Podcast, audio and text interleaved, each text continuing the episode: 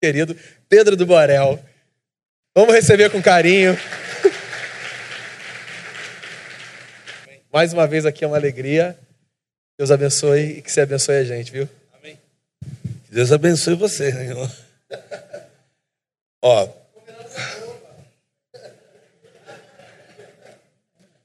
Eu me troquei dentro do carro. então, hoje foi corrido. Então, deixa eu me apresentar aqui. Meu nome é Pedro Rocha Júnior. É, a pessoa me conhece como Pedro do Borel. Eu sempre brinco, digo que não é do Borel, seria no Borel, né? Porque eu não sou do Borel, não nasci no Borel, nunca morei no morro. E se fosse bom, o lugar não se chamava morro, né, irmão? Morro. Então todo mundo quer viver. Mas por conta de uma de, dessas quatro letrinhas que eu sempre falo onde eu vou, né? Que o reino de Deus é movido por quatro letras. Você conhece? Quais são as quatro letras? Geralmente o pessoal fala que é amor, mas eu digo que é O, B, D, C. Então, quando você entende essas quatro letras, você sabe que tem algo a, a, ser feito. E por isso, um dia eu fui passar três meses no Morro do Borel e acabei ficando lá 22 anos. Por isso, Pedro do Borel. Mas seria Pedro no Borel. E depois de 22 anos, a gente foi parar no Egito, moramos quatro anos lá no Egito, voltamos e hoje a gente desenvolve um projeto dentro do do lixão de Jardim Gramacho, já tem uns três anos. Então, nossa vida é, é fazer aquilo que a gente acredita que Deus deseja que a gente faça. Eu sou casado, bem casado, apaixonadamente casado com a Nádia. Eu tenho quatro filhos, dois adotei de coração no Morro do Borel e outros dois do meu casamento. E é um privilégio estar aqui. Sou diretor de uma organização chamada AJA. AJA, com um H. AJA. Depois dá uma olhadinha lá entra lá no, na nossa rede lá e você vai saber o que, que a gente faz. Hoje a gente, o nosso foco é trabalhar com pessoas em extrema pobreza, trazendo a justiça, né? ou sendo a justiça no, no dia a dia da vida dessas pessoas. E isso é o que a gente ama fazer, o que Deus chamou a gente para fazer e que a gente vai fazer. Enquanto está aqui hoje, irmãos, assim, para mim é um privilégio estar aqui. E pode ter certeza que recebi com muita alegria quando recebi o, o telefonema. Eu estava a gente estava indo para a cidade porque nós tínhamos uma, uma exposição com todas as plantas que a gente já faz isso, né? A gente tem uma plantação de suculenta dentro do lixão de Jardim Gramacho, onde as mulheres podem cultivar essas plantas, a gente vende essas plantas. E hoje nós fomos apresentar nossas plantas e expor elas numa, numa, numa feirinha no Rio de Janeiro. Tanto ela como os nossos corações que nós fazemos lá. Nós temos uma fábrica de coração dentro do, do lixão onde a gente pega os materiais né, recicláveis, madeiras, e transforma isso em, em corações, tanto as suculentas como os corações, gerando renda para essas famílias de uma maneira assim, digna. Né? A gente fala que no Jardim Gramacho a gente não está lá para fazer um projeto para as pessoas, a gente quer fazer um projeto junto com as pessoas, para que quando a gente sair, eles consigam tocar o projeto sozinhos, mas de maneira digna, levantando sustento para sua própria vida e já era um lugar meio viciado de receber tanta coisa, a gente sempre falou: ó, a gente não quer dar nada a vocês. A gente quer fazer junto com vocês para que vocês possam, de alguma forma, levantar aquilo que seria o seu sustento, o dinheiro para sua família. E tem sido muito, muito bom esse tempo ali com essas pessoas e a gente tem visto que o projeto tem crescido cada vez mais. Tem que abrir um parênteses aqui, porque dessa igreja aqui saiu uma benção muito, muito especial que surgiu na nossa vida. Não sei quem estava aqui. Uma vez eu vim aqui falar sobre um culto jovem, e aqui eu conheci uma mulher, ela está sempre no 220, né? Marta, arquiteta, está ligada no 220. E a Marta tem a mão dela lá no projeto, ela desenhou todo o projeto para a gente. Hoje o projeto está lindo, só em container. Né? A ideia é muito boa, né? porque se amanhã o governo chegar lá e quiser tirar a gente, é só pegar os containers e ir para outro lugar. Então o projeto está muito lindo e tem a assinatura aí da, da Marta. Quero agradecer também a tia que trabalha com as crianças aqui, né? Que colocou os nossos corações no, no, projeto das crianças. Então, só os agradecimentos, porque é muito especial. E deixar um adendo para vocês. Eu vim direto da cidade, né? Então, certamente eu trouxe o camelô comigo. O camelô está ali fora, cheio de plantinhas suculentas e muitos corações. Então, passa lá depois e dá uma suculenta para sua esposa, para sua namorada, para sua mãe, um coração. Então vamos pensar um pouco no tema, né? Ser evangélico sem deixar de ser brasileiro. Eu acho que dá para falar bem sobre isso. Meu amigo não está aqui para cantar música, então vou cantar uma música. Posso? Vocês suportam, irmão? Não amarra, deixa eu cantar a música primeiro, depois, se você quiser amarrar, você amarra, se não quiser, mas deixa eu cantar a música. Ser evangélico sem deixar de ser brasileiro. Eu sou carioca da gema. E se tem algumas pessoas aqui que não gostam, fica tranquilo. Isso aí, talvez você é uma pessoa eclética, também goste de muitas músicas. Mas, como um bom carioca, assim, desculpe, irmão, mas assim, é, às vezes é até difícil falar isso na igreja, né? Eu gosto de samba. Gosto, irmão. Não... Ó, sou gente boa, não sai não. Não sai daqui não. O que esse cara vai falar? Não sai não, você vai ver que no, o final vai ser melhor do que o começo. Mas eu fui criado em roda de samba. Eu vim de Bangu. Eu trabalhei para a escola de samba do Rio de Janeiro. Eu saí na Mocidade Independente de Padre Miguel. Eu tocava bateria. E olha, quanto tempo essa bateria foi. Era do diabo. Mas converteu, né, irmão? Está aqui, ó, hoje. Aleluia. Né? Eu já vi aqui que a, guitarra aqui não converteu ainda, né? Já converteu. Está guardado, está lá, né? Está tá orando. Mas a guitarra também foi muito tempo do diabo. Converteu. Olha aí. Eu acredito um dia que os tambores, os surdão, os repique, os tantã, os cavaquinhos vão se converter.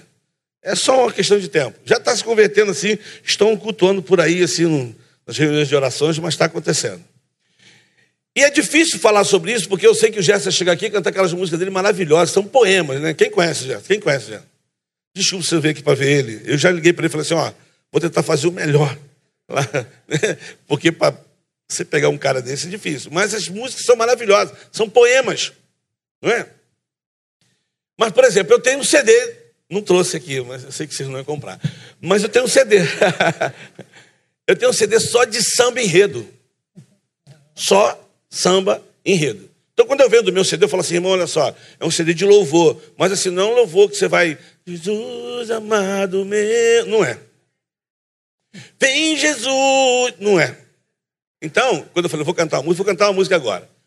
É mais ou menos assim, ó. Ó. Liberdade, oh, era tudo que eu sempre quis, mas não tinha paz. Da vida eu quase desisti. Hoje eu estou aqui para te falar da paz que invade o meu ser. Com Jesus bom, essa liberdade encontrei. E hoje eu sou livre para dizer, para te falar, não preciso de droga para cantar, não preciso de álcool para dançar. A paz que a gente traz nos leva a afirmar: liberdade só Jesus pode te dar. Vai, aí a bateria. Aí vem, aí a gente vem. Eu sei que é difícil você, você rir, você não entende. Mas quem está no bloco com a gente no carnaval sabe o que acontece lá. Talvez eu, começaria a minha palestra aqui, ou a minha, minha fala aqui nesse fórum, com um exemplo muito fresquinho agora no carnaval, que nós estávamos né, evangelizando lá no. O pessoal fala que é boca do inferno, né? No centro da cidade. Eu estava com um grupo de jovens, eu falei assim: ó, vem uma baiana ali. Ninguém fala de Jesus, ok? Vamos só abordar ela, vamos conversar com ela.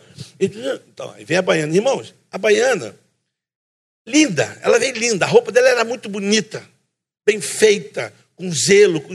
estava tudo lindo. E vem ela, né? Bonita. Eu falei assim: a gente pode tirar uma selfie com você? Ela, claro que pode, tirar uma selfie. Todo mundo do lado dela, baiana, meio do carnaval. Falei, como é que é seu nome? Ela falou, Maria, como é que você está? Tudo bem? Você é de que escola? Ela começou a falar. Eu falei, e, e o samba? Está na ponta da língua? Ah, tá, meu filho. E ganha. Se Deus quiser, nós vamos ganhar em primeiro lugar. Eu falei, que bom. Se Deus quiser, que bom. Então, aí começamos a conversar. Eu falei assim, quando eu estava indo embora, eu falei assim, a gente pode orar pela senhora? Ela, como assim? A gente quer orar para você ter um bom desfile.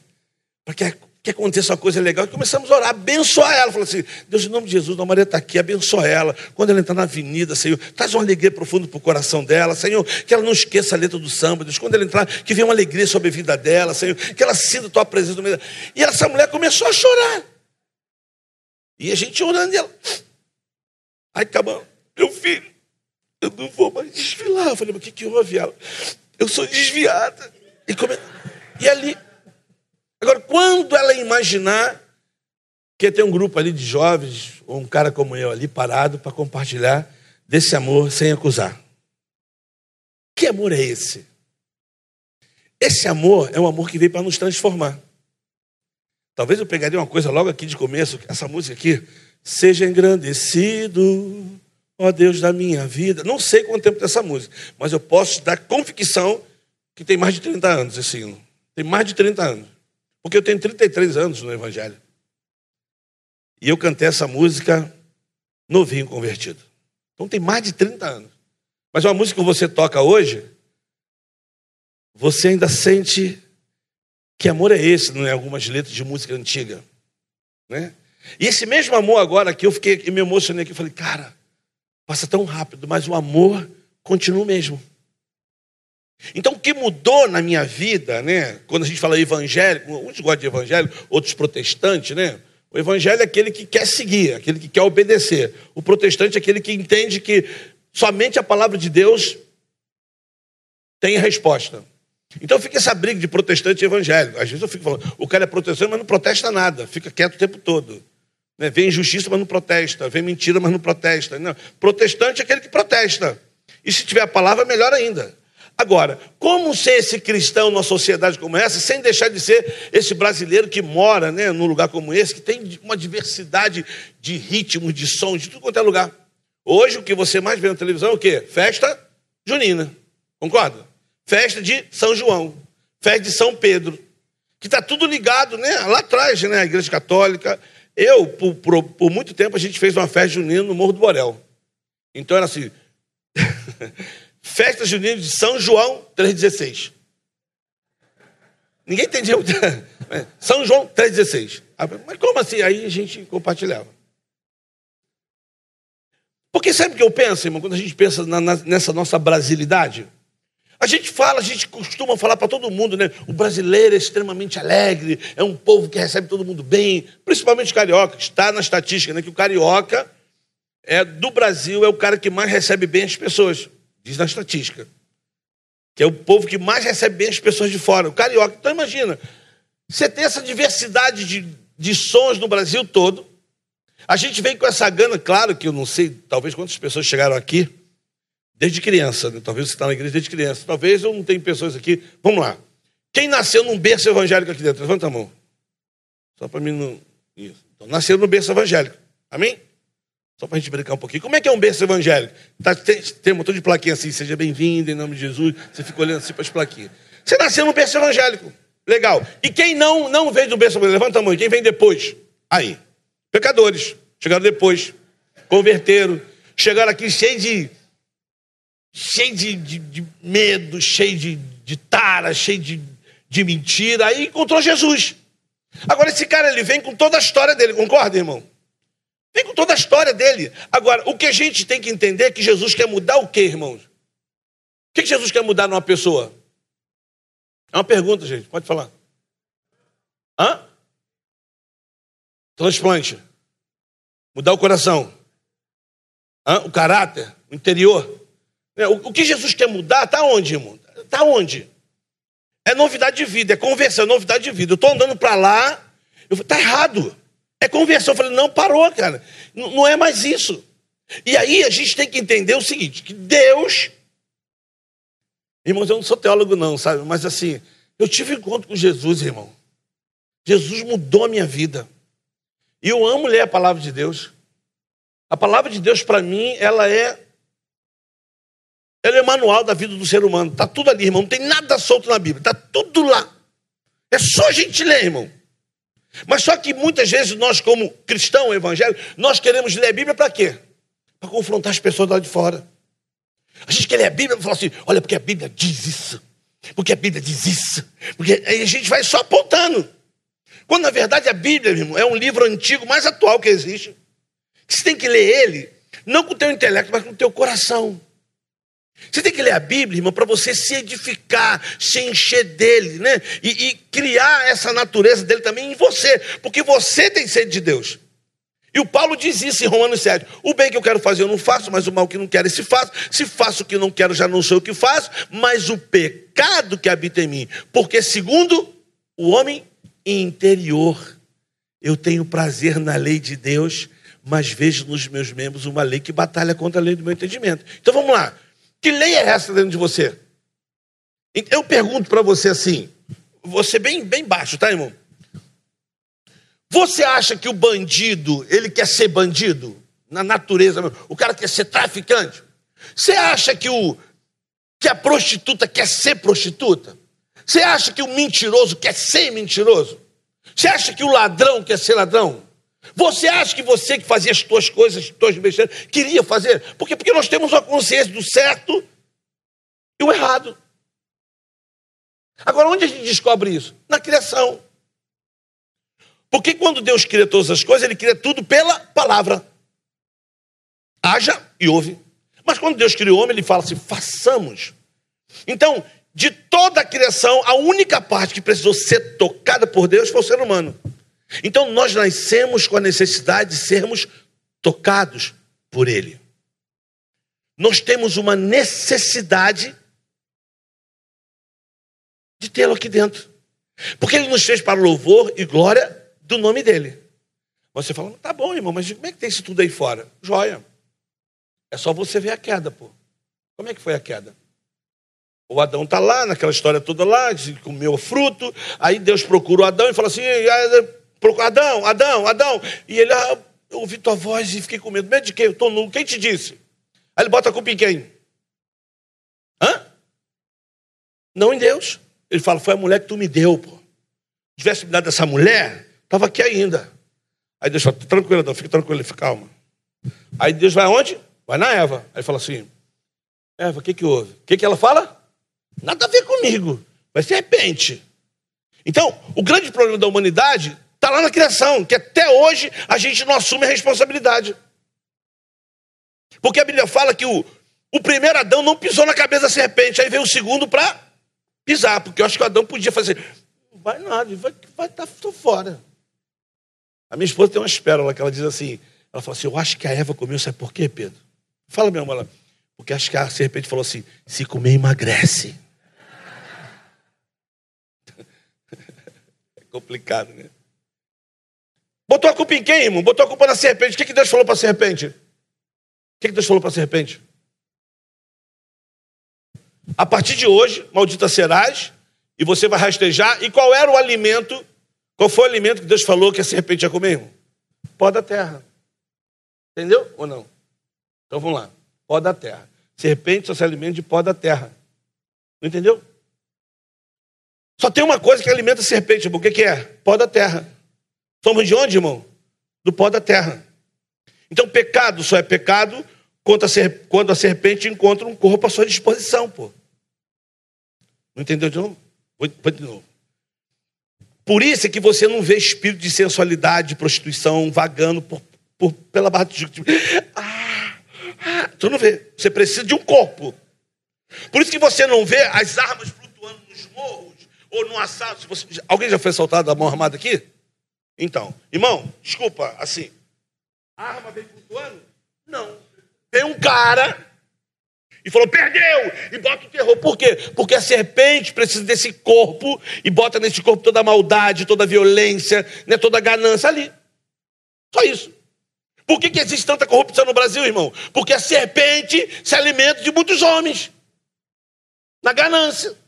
Porque o dinheiro não sai assim. Eu vou para a Suíça. Precisa de quê, irmão? Precisa de um corpo que assina, que rouba. É. Então, quando a gente pensa nisso, vamos lá, irmão, pensa nisso. Quando você chega aqui, você vem com a tua história, pô. Você vem com a tua, com as tuas crenças. E isso é difícil. Agora, quando você tem um encontro com Jesus, eu, desculpa, eu não gosto muito dessa palavra. Tem gente que fala assim, irmão, se você já falou isso, irmão, desculpa, em nome de Jesus, desculpa. Irmão, eu não sou mais do mundo. Tu é da onde, irmão? Você é da onde? Né? Tem um jargão de crente que a gente não entende. Aliás, tem um linguajar do crente que só o crente entende, mais ninguém, irmão. Que parece às vezes que nós somos, nós somos marcianos andando por aí. Só uh, só falta isso. Porque as pessoas não nos entendem. A gente tem um linguajar, irmãos, e o próprio Jesus, Jesus, irmãos, Jesus, Deus, irmão, encarnou com toda a simplicidade dele, ele comunicou quem ele era. Sentando com pessoas de diferentes. totalmente diferentes uma das outras. Mas ele disse quem ele era, não, não, tinha jargão. Por exemplo, eu não sei se você é assim, mas assim, você, você encontra isso na igreja. O cara se converte, o cara se converte, acabou. Converteu. Ele não liga mais o amigo, ele não fala mais com amigo, ele não vai de festa de amigo, ele não vai. Não, eu sou da igreja. Agora eu sou da presbiteriana, eu sou da batista. Agora eu estou com Jesus. Aí fica aquele gesso, sabe assim? Aí não vai mais em festa. O cara é amigo dele 30 anos, 30 anos. Aí a filha do cara, uma das filhas, faz 15 anos. A filha. Não vai na festa? Não vou. Não vou porque vai ter bebida lá. Vai ter pagode. Vai ter funk. Vai ter. Não vai. Porque vai, vai, ter gente do mundo. Eu, eu não sei se um cara desse não quer ir porque vai ter pagode, porque vai chegar e falar assim: me segura, Jesus, me segura. Né? É. A gente não quer mais. É, é, é. Oh, a palavra fugiu aqui. A gente não quer mais. É... Paz. Como é que foge uma palavra dessa aqui? A gente não quer mais outros ambientes, a gente é antes, não quer mais. Eu não estou dizendo que você tem que voltar aí para um montão de lugar, tudo errado, não. Mas a gente esquece de pessoas que nós andávamos. A gente não quer mais falar, não, porque vai me influenciar. Irmão, olha só. Quando nós encontramos Jesus, ele nos, se torna influenciador. A palavra começa a nos moldar. Então, assim, eu tenho 33 anos que eu ando no Evangelho. Eu já não tenho mais reputação, irmão. Eu apanho todo dia. Talvez por, por algumas iniciativas que tomo, ou por, por situações que pessoas me veem em lugares. Mas, irmão, eu não tenho que provar nada para ninguém. Eu sei quem eu sou em Deus. Eu sei o cenário que Ele me colocou. E eu tenho uma mensagem para esse cenário. Isso não é meu nome, está na Bíblia. O João, quando perguntaram ao João Batista, quem é você? Ele diz assim, eu? Você quer saber quem eu sou? É, quem é você? Ele diz assim, Ó, eu não sou Cristo. Tu é profeta? Também não sou, não. Irmão, João, João Batista dizendo que não era profeta. João Batista, irmão. Esse texto nos mostra assim, irmão, não precisa ficar provando nada para ninguém, deixa que as pessoas falem quem você é, e acabou. Né? Fale, deixa que as pessoas falem. Aí o João responde assim: ó, eu sou uma voz que clama no deserto, endireitar o caminho. Então ele está dizendo assim: eu sou uma voz. Ele está dizendo assim: eu sei quem eu sou que clama no deserto: Eu sei o cenário que Deus me colocou e foi aqui que Ele me plantou. E eu tenho uma mensagem: endireitar o caminho. Então eu sei quem eu sou, eu sei onde eu estou, eu tenho uma mensagem. Irmãos, assim, ó, de verdade, eu gosto de música. E gosto de boa música. Posso talvez pegar um versículo aqui para refutar o que eu gosto. Mas eu entendo assim. O Paulo diz assim em Filipenses: não estejais preocupado com coisa alguma antes as vossas petições estejam diante de Deus. E a parte de Deus que excede todo entendimento vai guardar o teu coração, o teu sentimento, a tua mente, as tuas emoções em Cristo Jesus. E quanto ao mais, irmão, tudo que é perfeito, tudo que é amável, tudo que é de boa forma, tudo que é virtude, tudo que é louvor, se há alguma virtude e se há algum louvor, que isso ocupe a tua mente. Então eu, eu penso assim, irmãos, existem boas músicas. Boas músicas. Que a gente fala que é do mundo. Mas são boas músicas que dá para você ouvir. Agora, existe, desculpa falar isso aqui, eu acho que o Gerson poderia falar com mais autoridade. Existe muita música de crente ruim. Mas, irmão, ruim. Não dá nem para ouvir. Não, é não? não dá nem para ouvir, mas ruim. Que a música foi feita só para vender e ganhar dinheiro. Mas não tem nada de Deus, irmão. Até fala do Jesus lá, né? mas ruim. Está sendo, tá sendo transmitido ao vivo? Então não vou falar o nome, não. Eu ia dar um exemplo aqui de uma menina que eu falei para ela assim: Eu admiro demais você. Ela é mesmo, irmão. Eu falei: É. Engraçado, porque você pega uma letra, ou dez letras, e bota mesmo ritmo, em dez letras. E todo mundo compra. Tu entendeu, irmão? São dez letras diferentes, mas é o mesmo ritmo. Quer que eu cante uma? Eu canto, irmão. Então, eu, eu vi coisas, irmãos, boa, coisa boa, faz bem. A Bíblia diz assim: há amigos mais chegados que irmãos. Quem encontrou um amigo, achou um tesouro. O amigo nasce na angústia. Aí um poeta lá de Minas Gerais disse assim: amigo é coisa para se guardar do lado esquerdo do peito, dentro do coração. É verdade ou é mentira, irmão? É verdade. Aí a gente fala que um maconheiro, um homossexual, um cara do mundo, escreveu uma música que todo mundo canta, irmão, até os crentes. Eu estou com o pastor de vocês aqui, a liderança. Eu vou cantar o refrão da música. Se tu não cantar é porque tu tá com medo do pastor, mas tu canta lá fora. Eu sei que você não tem, irmão, você não tem esse CD, você não compra esse CD, você não escuta esse cara, eu tenho certeza, mas o refrão da música dele você já cantou em alguma vez na sua vida. Você quer ver? Posso cantar? Ó. É preciso amar as pessoas como se não houvesse amanhã. Porque se você parar para pensar, na verdade não há. Um dia eu cantei essa música para a irmã lá no morro. Eu falei, misericórdia, irmão, essa música é do mundo. Ele diz que não existe verdade. Eu falei, mas onde ele diz que não existe verdade? Ele diz, na verdade não há. Eu falei, peraí, irmão, olha só, vamos ler de novo. Vamos pensar na música de novo. Você entendeu, irmão? Sabe como é que é? Se amarrar onde não tem que amarrar? Então ele está dizendo: ame as pessoas como se não houvesse amanhã. Porque se você parar para pensar, na verdade não há. Não há o quê, irmão? Amanhã. Porque nós vivemos pela fé. O amanhã para a gente é pela fé. O amanhã não existe. Ou existe para você? Amanhã, eu, eu, penso amanhã. Amanhã, eu vou acordar cedo, vou para Jardim Gramados, vou lá pegar os 1.200 corações, vou viajar para Fortaleza. Está tudo aqui. Mas ele não existe ainda. Por quê? Porque é pela fé. E fé é o fim fundamento das coisas que eu não vejo, mas de fato que vão acontecer. Certo? É isso. Aí o cara escreve uma música dessa e todo mundo canta. É preciso. Como se a música fosse maravilhosa. Mas não é, a música é triste. A música é triste porque a música fala de uma menina que se jogou da janela do quinto andar. E quem era essa menina? Era uma menina que andava com eles, que bebia com eles, que saía com eles, estava no show com eles. E tu sabe a banda que eu estou falando? É Legião Urbana mesmo. Então pensa na música, irmão. E isso acontece do nosso lado, porque às vezes nós somos uns crentes que saímos do mundo. Tem pessoas do nosso lado gritando, irmão, desesperadas, e nós não conseguimos ouvi-las. Porque nós somos religiosos. Nós deixamos de ser a essência que Deus quer que a gente seja. Tem pessoas do nosso lado, irmão. Pessoas do nosso lado vazias, tristes. E sabe o que nós temos? Nós temos um versículo bíblico decorado. Essa semana eu falei na igreja, irmão, graças a Deus que acabou. Eu sei que tem uma turma que é dessa época.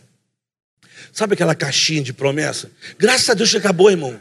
Em nome de Jesus. Ali só tinha coisa boa. Não tinha uma, um versículo que te confrontava. Não era, irmão? Caixinha de promessa era puxar. E hoje a gente faz assim: a gente abre a Bíblia, a gente faz isso com a Bíblia assim: Deus, em nome de Jesus, Pai. Fala comigo, Senhor. Aí tu abre a Bíblia. Não, Deus, isso não, eu estou falando sério, Deus. Fala sério comigo, Deus. Aí tu abre de novo, não. Aí está procurando coisa para, sabe assim, acariciar o nosso ego. E Deus fala, já que está assim ao vivo, eu tenho andado por aí, irmão, eu tenho sentido falta, sabe de quê? De mensagens que falam mesmo de reconciliação, de sangue derramado na cruz, de perdão, de coisas que, que irmão, que nos enche. Eu, eu falo para você, isso me enche e me faz ser muito mais crente ainda, sem deixar de ser brasileiro. Aí eu sei que todo mundo, vocês no, carnaval, nossa irmão, no carnaval, pode ter certeza, no carnaval eu sei onde eu tenho que estar. E não chamo ninguém para ir para lá. Mas eu sei onde eu tenho que estar no carnaval. E não é para convencer as pessoas, nem converter as pessoas, nem levar para a igreja. Até porque eu falo que eu não prego o evangelho para converter ninguém, não prego o evangelho para ninguém vir para a minha igreja, não. Sabe por que eu prego o evangelho, irmão? Eu prego o evangelho porque eu creio no evangelho. Eu prego o evangelho porque eu creio. Eu não tenho poder de convencer e nem converter pessoas. Não tenho. Mas o evangelho me ensina que ninguém pode me impedir de amar as pessoas, nem elas. Nem elas. Então, a Bíblia fala que Deus amou o mundo de tal maneira. Ele, ele, irmão, ele encarnou. Ele encarnou. Jesus encarnou. Aí tu vê Jesus encarnado, o Nazareno, andando. Em lugar você fala assim, misericórdia. Como? Imagina, irmão, está ele andando, os discípulos, todo mundo vem andando, aí olha para cima, tem um cara na árvore, fala assim, ô, ô, teu nome, Zaqueu, desce, que eu estou na tua casa hoje. Imagina isso, irmão. Zaqueu, irmão, se tivesse hoje aqui, certamente estava na Lava Jato. Porque só vai estudar um pouquinho. Quem era Zaqueu, irmão? Pilantra. Mas aí Jesus, irmão, não deixou de ser esse, esse encarnado 100% Deus, 100% homem, que olhou para aquele pecador, mas com a simplicidade disse assim: Ó, eu quero ir na tua casa hoje, pô. Vamos lá conversar. E o que a Bíblia diz, eu não sei como é que foi isso, mas o que a Bíblia diz é que Jesus entrou na casa do cara. E quando entrou lá, ele falou: oh, Jesus, olha só, ó, é, deixa eu falar uma coisa aqui do meio de todo mundo aqui, ó, eu, eu, eu sou pecador. Eu quero dizer logo, deixa, deixa eu conversar. Ó, eu tenho roubado as pessoas, eu tenho roubado as pessoas. E se eu roubei, eu quero dar mais. Sabe o que é isso, irmão? Eu, eu gosto dessa parte do, do, do ser cristão. Tem lugares que eu chego assim, eu já relutei muito com isso. Já, eu, de verdade, eu já relutei muito com isso, irmão.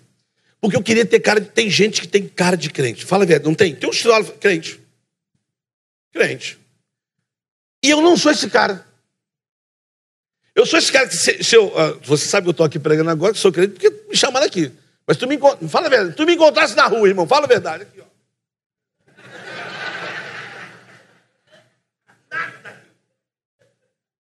Nada, nem nada, nem nada, nada. E eu falo, Deus, eu quero tocar. Eu tenho um amigo, o Evaldo. Irmão, Evaldo tem cara de crente. Você olha para ele assim, quando ele faz assim, ó. Para quem está lendo tua alma, tu fica assim. Ele está vendo alguma coisa em mim. Mas você sabe aquele cara que você olha assim, parece que brilha uma luz nele. Eu ficava assim, Deus, me dá um rosto assim, Senhor. Deus, em nome de Jesus, eu quero quando estiver jejuando, Deus, faz alguma coisa acontecer, que as pessoas olhem para mim e falem assim, caraca, pô, né? Aí um dia eu me olhando no espelho, Deus falou para mim assim, Pedro, crente não tem que ter cara, filho. Tem que ter vida.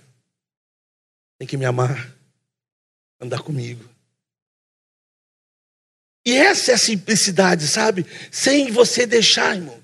O que eu deixei para trás foi vida de promiscuidade, de moralidade, de mentira, de vício. Ele me encontrou. Agora eu sou normal, até que ele volte, irmão. Eu continuo nesse corpo aqui todo dia. Todo dia. O Paulo me lembra de uma coisa. O, irmão, o apóstolo Paulo lembra a gente assim em Filipenses capítulo 3. Ele diz assim: Não sou perfeito, e nem alcancei a perfeição e nem julgo ter alcançado. Mas uma coisa eu faço, esquecendo das coisas que ficam para trás, eu prossigo para o alvo. Não julgo ter alcançado, mas uma coisa eu faço, eu sei para onde eu estou caminhando. Aí ele diz assim: cuidado, eu sempre falei para vocês, de algumas pessoas que estão no meio de vocês. Eles dizem que são crentes, mas eles não são crentes. O Deus deles é o ventre. Eles só pensam nas coisas terrenas. Mas a nossa pátria, ah, a nossa pátria está nos céus, de onde aguardamos o Salvador, que transformará o nosso corpo de quem, irmão? De humilhação. O que é corpo de humilhação, irmão? Corpo de humilhação esse corpinho que você tem aí. E esse corpinho que você tem aí, sabe o que ele quer todo dia, irmão? Ele quer pecar. Ele quer gritar. Ai, eu quero pecar. E quando eu falo pecar, a gente, como crente, sempre acha que pecar está ligado à imoralidade, mas não está, não, irmão. O crente sempre acha que pecado é imoralidade, é, é pornografia. É, não, irmão. É tratamento com as pessoas mesmo. É falta de justiça, é mentira, é passar os outros para trás. Esse corpo todo dia, ele quer isso. Todo dia. Aí Paulo diz assim: Mas eu esmurro meu corpo de humilhação. Né? Por isso ele diz assim: Se possível for, eu bato nele todo dia. Sabe por quê? Porque essa natureza adâmica quer todo dia. Então, nesse Brasil que você vive, imagine, irmão. Todo dia. O que você tem que fazer? Eu sempre acho, eu sempre gosto desse texto, né? Que diz assim: tem em vós o mesmo sentimento que houve em Cristo Jesus. Procure, corra atrás da estatura, né? A medida de varão perfeito, vai atrás. Vai no meio da simplicidade. E eu digo para você que essa simplicidade que a gente não pode perder, sabe onde ela começa, irmão? Vou dar uma dica boa para você. É oração. É tempo com ele, irmão. Você pode tentar buscar tudo, pode fazer, pode decorar a Bíblia, você pode decorar a Bíblia, mas a oração, irmão, é tempo com ele. Quantas pessoas hoje, irmão, pagam caríssimo para ir no psicólogo? Eu tenho um filho que ele precisou de um acompanhamento, porque ele tinha dislexia. Grau 4, irmão. Pensa no, no desespero do moleque. Então tem que fazer um acompanhamento psicopedagogo, essa coisa toda. Só tirava três, três, três, três, três, porque ele foi ver tudo errado. O cinco, o B, o T, o O, o V, tudo. Mas é um moleque inteligente demais, irmão. Mas ele não entendia que ele era inteligente. Minha professora não sabe, eu fiz a prova toda certa, mano. Tudo errado, tudo, tudo contrário. Até que uma, uma, uma, uma psicopedagoga foi lá e falou: ó, o Noah tem que ter prova oral. E começou a fazer prova oral. Todas as provas dele eram oral. Irmão, ele começou a tirar oito, nove, nove, oito, nove. Deus não tirou, deixou de tirar dez para não ter orgulho, mas nove, oito. Mudou completamente, porque ele, ele é capaz de gravar aqui, mas na hora de escrever, irmão, e fala três idiomas. Fala e escreve. Onde um moleque desse é burro? Não é. Mas aí você precisa trabalhar aqui, né? Aí, vamos para onde, irmão? Se tem algum psicólogo aqui, sabe o que eu estou falando. Vai para psicólogo. Aí um dia o psicólogo me chamou lá, psicólogo. Então, senhor Pedro, preciso conversar com você. Eu falei, o que, que eu tenho a ver com meu filho, né? Aí fiquei olhando para ela. E eu achei interessante, porque ela começou a fazer um monte de perguntas. Tive lá umas três, quatro vezes. Irmão, o que é um psicólogo, a gente, para alguém que está com problema? O que, que, é? Você tem que ir lá e abrir o teu coração, ela vai te, te levando. E que bom profissional. Se for um bom profissional, irmão, jóia. Porque se for ruim, fica. Tem uns que é divã, né? Vai pro psiquiatra. Senta lá. Irmão, você vai lá para abrir teu coração. Irmão, o que, que é oração? O que, que é oração, irmão? Tu está diante do. Daquele que. Entendeu? Esse arzinho que tu tem aí, irmão, quem te deu foi ele. Tu já é devedor. Esse arzinho que tu tem aí, foi ele que fez assim, ó. Por isso tu vive. Um dia o mesmo Noah falou para mim assim, a gente tava brincando de pique lá em casa, aí brincando de pique e tal, aí eu tava com o Noah, o Gianluca, eu falei, Noah, minha casa é grande, né? Eu falei assim, Noah, ó, vamos orar para Deus dar um esconderijo pra gente, dentro da minha casa, orar para dar um esconderijo. O rapaz falou assim, Caraca, papi, papi, é um pique esconde. Tem nada a ver com Deus, papi. Tudo, tudo, tudo é Deus, tudo é oração, tudo é. Rapaz, quando ele falou isso, me subiu uma ira, assim, sabe assim? A Bíblia, a Bíblia fala que vem a ira, irai-vos, mas não pequeis. Amém? Olha que, que a Bíblia é maravilhosa, tu fica irado. Mas tu. Falei, parou o pique, parou o pique, parou o pique. Aí chamei todo na sala falei, Noah, você nunca mais vai esquecer disso. O quê? Eu falei, vem cá. Aí fui lá, peguei minha, aquela crepe cinza, aquela prateada. Falei, vem cá. Aí botei ele assim no corredor, falei assim, ó, tu vai andar até lá. Anda e volta. Ele foi e voltou. Agora você vai andar até lá com a boca tampada. Aí ele foi. Aí, cheio de mar. Aí voltou. Eu falei, agora vamos, vamos pro teste final. Tampei no nariz dele, irmão. Falei assim, agora foi até onde você consegue. Aí ele foi.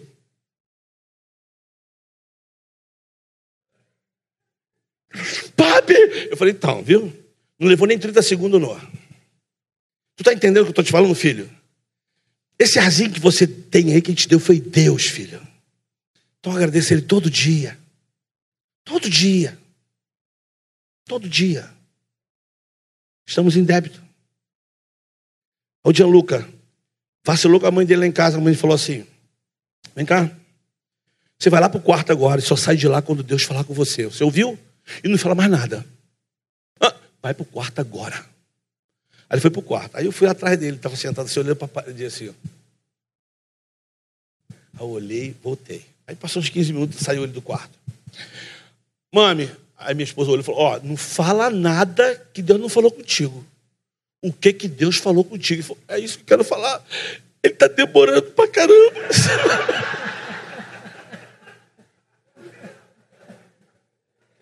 Foi, foi fantástico.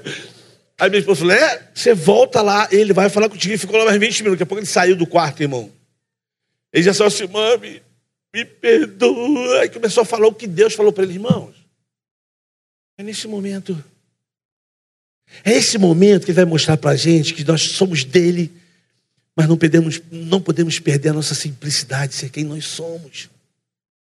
Muito pelo contrário, quanto mais dele, mais simples, irmão, mais natural nós vamos ser. Tem uma boa para você nunca mais esquecer? Shopping. Carioca da Gema, meu filho carioca. Carioca, carioca marrento. Falou assim, ei, papi, vamos tomar um café? Eu falei, café de noite, meu filho, tem alguma coisa errada. Falei, vamos aonde? Starbucks. Falei, vamos lá. Vamos tomar um café gelado. Falei, café gelado, irmão? Eu não tomo café gelado, irmão. Eu tomo café com leite, quentinho, né? A idade já viu, não tem café gelado, né? Chegamos lá, fila, menina. Próximo, eu falei. Mas não, eu falei assim. Queria o que, Eu quero um maquiato. Ele falou lá. Aí ele falou, vai. É, o senhor, eu falei, o senhor, eu quero uma café com leite. E quem já tomou já foi no Starbucks, o que, que, a menina faz? Pergunta o nome. Pegou o copo, aí perguntou o nome dele, olhou para ele e falou assim, qual é o nome do senhor? Eu olhei para ela e falei assim, não entendi. Ela, qual é o nome do senhor? Eu falei, não entendi. Ela, qual é o nome do senhor? Aí eu olhei para meu filho, meu filho. Falei, calma, Geluca. Pô, você pode perguntar de novo, ela, qual é o nome do senhor? Aí eu falei, é Jesus Cristo. Ela, Jesus Cristo, o nome do senhor? Eu falei, é, Jesus Cristo. Ela botou no copo Jesus Cristo. Aí meu filho, caraca, papai, tu tá bem? Eu falei, calma, fica quieto, fica tranquilo. Aí você vai para um lugar, né? Você fica lá no lugar para chamar o teu nome. Aí eu fui, cheio de gente lá, parado lá.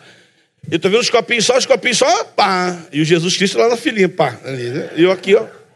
Aí a menina, Marcela, Suzana, Paulo, aí chamou de Luca. Aí, aí foi fazer o meu. Aí ela pegou o copo, né? cheio de gente, ela fez assim, é... é... Ela até mudou o tom da voz. Ela falou: Jesus Cristo. Jesus Cristo. Eu aqui, o meu filho, papo, calma, calma. Eu acho que ela estava esperando assim, um cara com 12 discípulos, um cajado na mão. E eu olhando, ela, Jesus Cristo, eu só olhando para ela. E todo mundo olhando para o outro, que deu Jesus Cristo, eu aqui meu, meu filho ali. Calma, tia Luca. Aí a menina olhou para o caixa e falou assim: quem é Jesus Cristo? A caixa olhou e falou assim: O senhor não é Jesus Cristo? Eu assim: É. Então, o senhor é Jesus Cristo?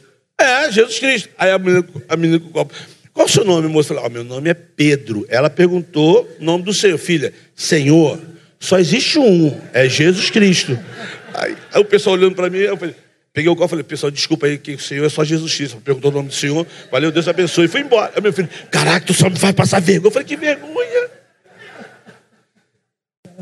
Irmão, quando ela perguntou qual é o nome do Senhor, eu perguntei três vezes. Falei, oh, Jesus Cristo. É, o Senhor. Aí você fala assim, que engraçado. Não é engraçado não, irmãos. Dois meses depois, estava no mesmo shopping. Você sabe que a pessoa, quando trabalha com uniforme, é uma pessoa. Tu vê ela com outra roupa, é estranho. Aí eu estou num shopping, ela falou assim, oi, tudo bem? Eu falei assim, tudo bem? Ela falou assim, lembra de mim? Eu falei assim, não. Ela, o senhor não é Jesus Cristo? Eu falei, sou Jesus Cristo. Irmão, ela não esqueceu mais.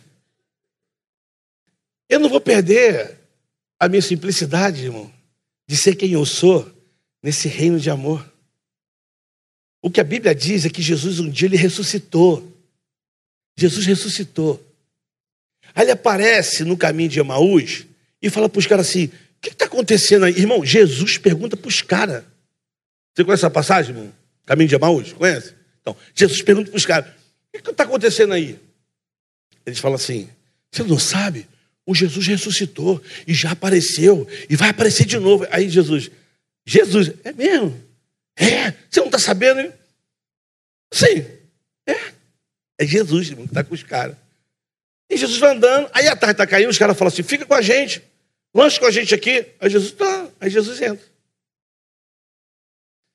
E a Bíblia diz assim, Lucas, irmãos, que eles estavam, deram graça, e no partir do pão, Jesus sumiu. Eu não sei como é que foi isso, irmão, mas é, é interessante. Jesus sumiu. Quando Jesus sumiu, a Bíblia fala que os olhos dos caras se abriram. E qual foi a frase que eles falaram para o outro? Alguém lembra? Por acaso o nosso coração não ardia enquanto ele falava conosco? Talvez essa noite aqui se resumiria isso, mais ou menos, né, irmão?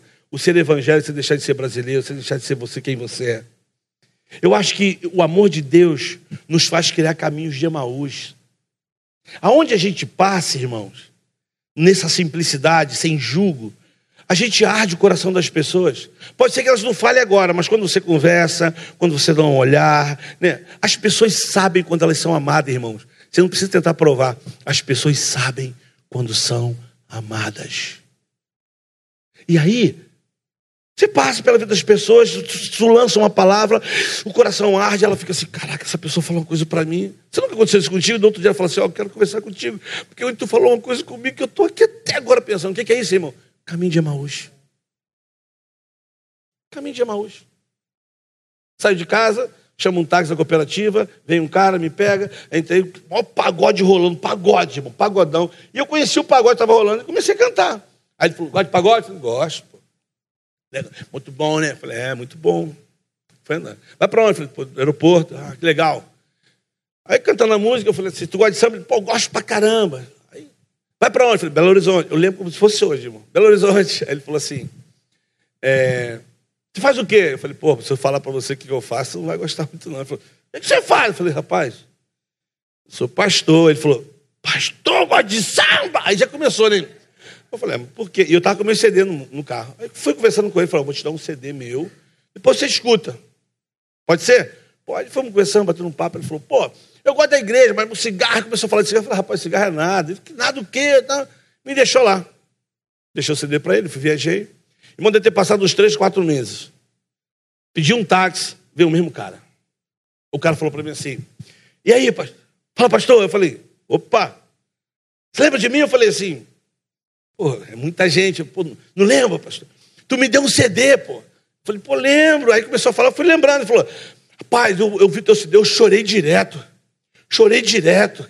Tem uma música lá eu chorei direto. Eu falei: É mesmo? Ele falou, eu quero te falar, eu estou na igreja agora. Eu falei, que legal, cara. Tô, cara, estou na igreja, estou seguindo Jesus. E ó, o cigarro. Eu falei, é, é, simples. Agora, quando, irmão, dentro de um táxi, talvez se eu entrasse no táxi, o samba correndo ali, está amarrado em nome de Jesus, demônio sai desse carro agora, meu pai, né? né? Imagina, tu vai orar para um cara, o cara fica endemoniado. Aí, então não ore, irmão. Né? Sem perder a sua simplicidade, irmão, de ser quem você é. Simples. Simples assim. E sabe qual foi a música que o cara ouviu? Mais um ano se passou, a sua vida não mudou, só tristeza e ilusão invadiu seu coração. E aqui no carnaval você vem extravasar, mas na hora de deitar, sua vida é só chorar. Nem sempre um sorriso nos lábios de alguém expressa alegria de que está vivendo bem. Nem sempre um sorriso oi, nos lábios de alguém expressa alegria de que está vivendo bem. E agora? E agora estou aqui. Vim te trazer a solução. Abra o seu coração para receber o que é bom. Se tua máscara tirar, o meu Jesus a te virá e com seu amor sua vida mudará. Vamos nessa, chegou a hora. Jesus bom a quer mudar a sua história. Agora, quando, irmão? Você vai imaginar que dentro de um táxi, Deus vai falar com o cara. Quando nós deixarmos de sermos religiosos. Deus quer nos usar. Deus quer falar conosco. Fala meu tempo aí, irmão. Quer falar conosco.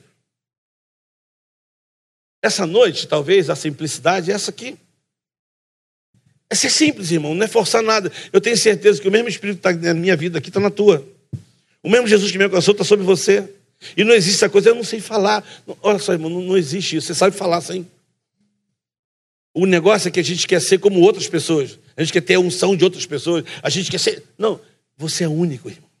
E Deus vai usar você único na sua simplicidade.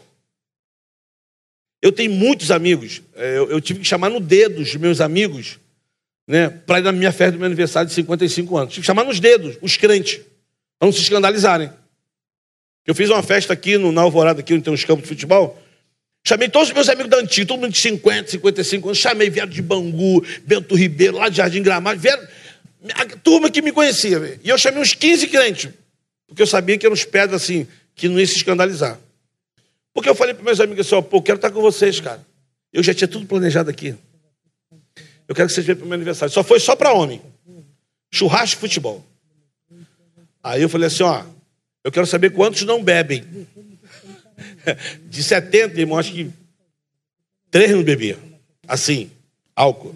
Então eu falei, ó, refrigerante, água, churrasco, comida, pode vir. Agora, cerveja não vai ter. Então, quem quiser trazer cerveja, também pode trazer seu isopor. Irmão, tu não tem noção. Acabou a água, acabou tudo, mas não acabou a cerveja. Mas o legal é que teve futebol, todo mundo jogou tal. Mas antes de tudo começar, sentei com todo mundo. E eu dei o meu testemunho de vida, que poucos sabiam, porque a gente não se via há anos. Eu falei sobre amizade. O que é ser amigo? E fui falando que eu conheci um grande amigo que era filho do Deus Pai, seu nome era Jesus Cristo. Irmão, você não tem noção do silêncio que foi. Você não tem noção da, da espiritualidade que estava naquele lugar. Sabe por quê? Porque eu conheci a história de cada um. Gente destruída. Então não podia deixar de convidar os meus amigos, porque eu queria que eles soubessem o que, que Jesus fez na minha vida. Teve pagode? Teve, irmão. Teve? Teve. Porque eles cantam, eles tocam. Mas eu estava em um por um. Um por um. Compartilhando desse sem deixar de ser quem é o Pedro Rocha Júnior. Uma coisa eu sei, eu sou lavado, remido, enxaguado e centrifugado no sangue do Cordeiro. Eu sei quem eu sou. Isso não vai mudar, você pode ter certeza. O que mudou na minha vida foi a vida de promiscuidade que eu tinha, irmão, de, de vício, de erro, de mentira. Isso mudou. De verdade, quem me conhece sabe que mudou. Sabe? Eu lembro que uma vez estava subindo o Morro do Borel com a minha Bíblia, subi o morro depois do culto lá na minha igreja, subi, pá. Aí quando eu passei, irmão, eu passei no beco assim do verão vermelho, estava rolando um pagode, irmão, assim, com banjo, cavaquinho. Mas pensa assim, pensa no estilo de música que você gosta, imagine que era isso que estava tocando lá. No meu caso era o pagode. Irmão, era aquele pagode que você entra e fala assim, me segura Jesus. Você entra assim, você fala, meu pai, e a pernas começam. Você vai passando assim, ó. E quando eu passei, um cara gritou lá, um bendito, falou assim: aí, pastor, crente não dança, crente não samba, crente. Aí eu, eu falei: como assim? Aí voltei, dei uma volta, entrei na roda de samba e fiquei lá. E mundo. E olha, só na minha Bíblia assim. E só esperando a oportunidade, o pessoal cantando e me olhando, o pessoal já assim. Falei, irmão, falei, falei, pastor, falei, tô aqui, só aqui, esperando, só no ritmo. Eu falei, vai, vai surgir uma oportunidade, meu. Eu falei, quero cantar uma música. Aí o pastor vai cantar uma música, então estão aí. Eu cantei essa música, tá? Essa música eu cantei, ó. Os, os, os dinossauros vão lembrar da música, os mais antigos. eu cantei assim, ó. Procurei por ti, não encontrei. Procurei nos bares e nos vícios não achei. Procurei nas ruas, tu não estavas lá. Mas mesmo assim continuei a procurar. Fiquei desesperado, adoeci. E no sofrimento eu encontrei amigos que me ensinaram a te procurar e a te alcançar. Vai lá, gente! Na esperança tive fé. Aí abracei. Tive fé e com fé eu. Os caras. Uns começaram a chorar. Por quê, irmão? Tudo desviado. Não sei por quê. Eu não sei onde eles se desviaram, irmão, mas talvez essa pressão, né? De ter que ser outra pessoa e que não é. A gente deixa de ser coisas tão, tão simples desse reino para viver, às vezes, um jugo que é muito maior. E Jesus falou que ele veio para tirar esse jugo, botar algo muito mais leve, para que a gente viva. De maneira simples, irmão. Simples. E não é ser espiritual, não, é simplesmente saber quem você é nesse reino, saber quem você é. Por exemplo, meus filhos, for tocar instrumento, talvez não sabe tocar uma bateria dessa aqui, mas os meus filhos sabem tocar surdão, caixa, sabe? Ensinei eles, ó, é, a marcação é essa. Ensinei para eles. Misericórdia, irmão. Não, misericórdia. Igreja começa na minha casa.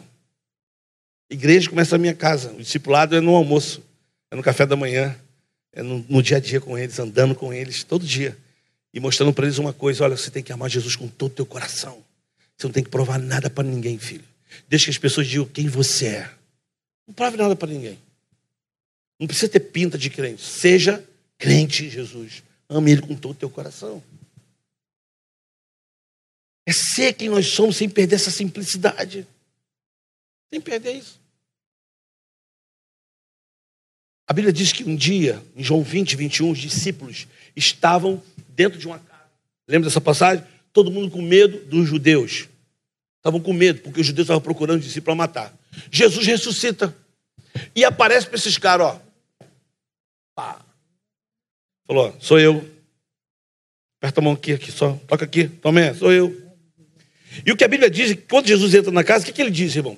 Paz seja convosco. João 20, 21. Paz seja convosco. Depois ele diz assim: outra vez digo paz seja convosco.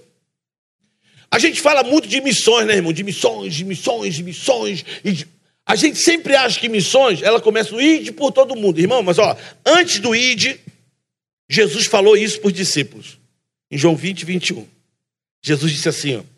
Outra vez digo paz. Aí ele falou assim: assim como o Pai me enviou, eu também vos envio.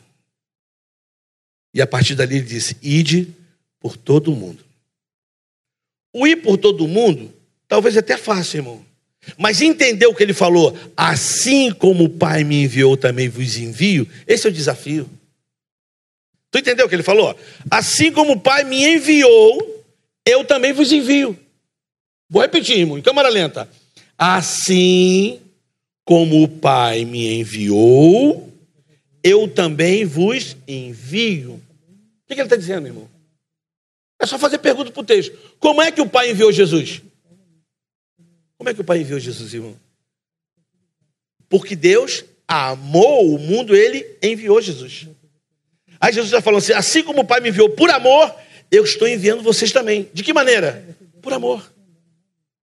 E é esse amor, irmão, que faz toda a diferença. Não é o quanto tu sabe de Bíblia. Não é. Não é o quanto você faz tempo na igreja. Não é. Por isso que a Bíblia diz: é, agora é fé, a esperança e o amor. Mas o maior dos três é o amor. E o que vai permanecer é o amor. Porque quanto ao amor não existe nada. E aí, quando esse amor, ele nos invade, irmãos, a gente não tenta impressionar ninguém, a gente ama. A gente anda com as pessoas. A gente vai na festa do amigo, sim, vou lá na festa dele. Eu vou lá, eu vou lá jantar. Mas ele é macumbeiro, eu vou lá, irmão. Não tem problema nenhum, não. Não vou chegar. Não, eu vou lá. Qual é o problema? Não, ele é espírito. E qual é o problema? Ah, mas você sabe que ele, ele é meio. E aí, qual é o problema? O amor encobre a multidão de pecado. É esse amor, irmão, que não nos tira da essência. É esse amor que nos dá a convicção de que nós estamos no caminho certo. É esse amor, porque o amor você não tem que, tem que provar nada, você ama. Vamos lá, vamos tentar explicar esse amor. Eu adotei dois meninos, já chegaram com nove anos na minha casa, dois meninos, de coração gêmeos. Aí nasce meu filho Gianluca. Gianluca nasceu, irmão, parecia uma cenoura. Sim, cor de abóbora, assim. Meu Deus. As coisas que a gente não entende de criança, mas é meu filho mesmo, meu filho mesmo, meu filho mesmo. Com dois meses, meu filho estava lá no Morro do Borel, lá no meu quartinho com a minha esposa, cama de casal, um berço assim do lado, tudo apertadinho. Minha esposa dormindo duas horas da manhã, eu levantei, sentei do lado dele assim. Fiquei olhando para o Gianluca, assim, o Gianluca olhando cena. Olhei para ele, criança com dois meses, dormindo, parece estar tá morta, né, irmão? Quem tem filho sabe. Ela fica assim, ó. Parado. Aí você toca assim, para. Ai, tá vivo. Aí tu fica ali olhando aquele, aquele, aquele pedacinho de cotoco de gente ali. Eu comecei a olhar para ele assim, debrucei e falei assim: Caraca, cara, por que, que eu te amo? Comecei a conversar com ele, ele lá dormindo. Falei, por que, que eu te amo, cara? Ele não respondeu nada, irmão. Está esperando que ele respondeu. Ele, eu falei, por que, que eu te amo? Eu falei assim, me perdoa, pastor, mas eu tenho que falar isso que é natural, todo mundo sabe. Eu falei assim, a única coisa que você sabe fazer, sabe, filho, é cocô, xixi e chorar com cólico querendo peito para mamar. E fiquei olhando ali, olhando para ele assim, eu falei, você você sabe fazer isso, tu nunca falou meu nome, tu nunca varreu a casa, tu nunca foi comprar pão, tu nem sabe meu nome, e eu te amo de uma maneira que não dá para explicar. Quem é pai sabe o que eu estou falando, irmão. E aí, na madrugada ali no Morro do Borel, eu ouvi bem assim dentro do meu coração: Pedro, por que, que eu te amo? E eu fiquei. E tipo assim, tentando, tentando responder: por que, que Deus me ama, né? Aí veio a resposta, irmão. Sabe qual foi a resposta da revelação que eu tive na madrugada, no Morro do Borel, ali, duas horas da manhã? Deus falou para mim assim: Eu te amo. Sabe por quê, irmão? Ele disse: Porque eu te amo. E sabe por que eu te amo? Porque te amo. E te amo porque te amo. E sabe qual é a revelação do amor de Deus? Sabe por que Deus nos ama mesmo? Porque nos ama. Porque Deus é amor. E às vezes isso nos irrita, irmão. Fala a verdade, né? Irmão, assim, fala a verdade, vamos lá, levanta a mão, vamos ver quem vai se expor diante das câmeras. Quem aqui já falou assim, Deus, por que tu não leva esse cara? Amém, amém, amém. Não, tem gente que não tem medo de falar, mas pensa. Eu perdi uma amiga com câncer, irmão. Pensa numa mulher de Deus. E como eu fiquei revoltado, eu falei, Deus, não leva ela não, Deus, cura ela, Senhor. Que menina preciosa, casada, quatro filhos, linda. Uma mulher de Deus, palavra maravilhosa, uma mulher que falava de missões assim, com coração, irmão. Ela falava de ensinar, você ficava assim. Eu falei, Deus, não leva ela não, Deus. Não leva ela não. E orando, orando, orando, morreu, irmão. Na hora, minha revolta é assim: você chega na igreja, e tu olha os caras assim da igreja e fala assim: Deus, por que tu não leva um cara desse? Os caras não somam com nada, faz nada, só critica, né? Esse amor nos constrange, irmão. E é esse amor que não quer que a gente perca essa simplicidade de enxergar pessoas, de amar pessoas, de ver situações. E olha, a gente fala que nós somos brasileiros e brasileiros, irmão. É brasileiro é brasileiro. E eu sou casado, irmão, com uma italiana que foi criada na Suíça. Pensa a luta que é. Lá o trem, lá na Suíça, o trem passa 8 e 1. Não passa 8 e 2, 8 e 3. Tu tem que estar na estação, irmão. 7h59. Que a porta vai abrir 8 horas. Você entra, ela vai fechar, e 8 1 ele vai embora. E para minha esposa, falou: Vamos embora, meu amor. Que horas? Sete horas. Sete horas eu estou me arrumando às vezes. Meus filhos. E ela está aqui. Irmão. Olha, mas que amor é esse que nos constrange? Que amor é esse? Que nos irrita, que leva esse, Deus. Por que tu não leva esse cara? Dá dá um tumorzinho nesse aí, pô. É, esse é o nosso trapo de justiça, irmão. Se a gente pudesse, fala a verdade, irmão, vamos ver quem vai se expor. Se a gente pudesse ter um poder assim, em cada baile funk, você faz assim, ó.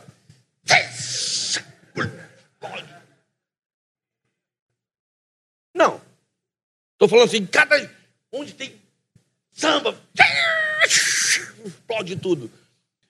Essa é a nossa justiça, irmão. Mas ele estava na cruz assim, ó. O doido. Aí um falou assim: Ô Jesus, tu não é rei, pô? Sai daí! Sai daí, ô! Aí o do outro lado. Cala tua boca aí, cara. Tu tá aí porque tu merece tá aí. Pô. Aí ele falou assim: Quero falar mais contigo, não. Mestre, lembra de mim quando tu entrar no paraíso? Jesus falou assim: Você é de que igreja, filho? Você faz parte do grupo pequeno? Está na célula? Já foi batizado? É dizimista? Foi isso que Jesus falou, irmão? Não. Sabe o que ele falou? Hoje mesmo, tu estarás comigo no paraíso. Irmão, Jesus inaugura o reino dele com um bandido. Vai, vai. O que, que tu pensa, irmão? Que amor é esse? Irmão, mexe com a gente, mexe, irmão. Ou você acha que tem horas para mim que, que tem, irmão, tem situações para mim que parece o Espírito Santo nossa saída de mim assim, ó. E eu quero ungir com a minha mão. E não é. Não é. Essa é a graça desse evangelho, irmão. Desse amor que diz assim como o Pai me enviou, também vos envie. Vai. Ame as pessoas. Ame as pessoas. Vai. Esteja junto delas. Vai. Eu tenho um testemunho de uma mulher no Morro do Boré, a Dona Maria, cozinheira do tráfico. Gostei da comida dela e ia lá. Sabe o que ela falava para mim antes de conhecer a gente? Toda vez que a gente entrava, ela falava assim: já vi esses crentes chato, já vi esses crentes chato. A gente só sentava lá e falava, Dona Maria, como é que você está? Que comida gostosa, porque Deus abençoe a senhora. Só isso, sempre. Essa mulher começou a quebrantar, quebrantar, quebrantar. Você vai na casa dela, está sem a placa assim: não só de pão viverá o homem, mas de toda palavra que sai da boca de Que mulher abençoada, irmão. Agora, o fato dela me chamar de chato, isso vai me separar dela? Não, muito pelo contrário. Muito pelo contrário. Que amor é esse?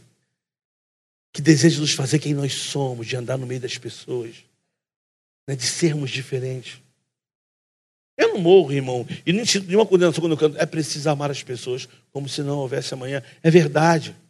A verdade é verdade independente de quem fala ela, porque a verdade é absoluta. Porque a verdade é uma pessoa, a verdade é Jesus Cristo. E acabou, irmão. Nós temos um senso de justiça que nos tira essa graça de viver quem nós somos. Porque a gente fica viciado em tentar convencer as pessoas, né?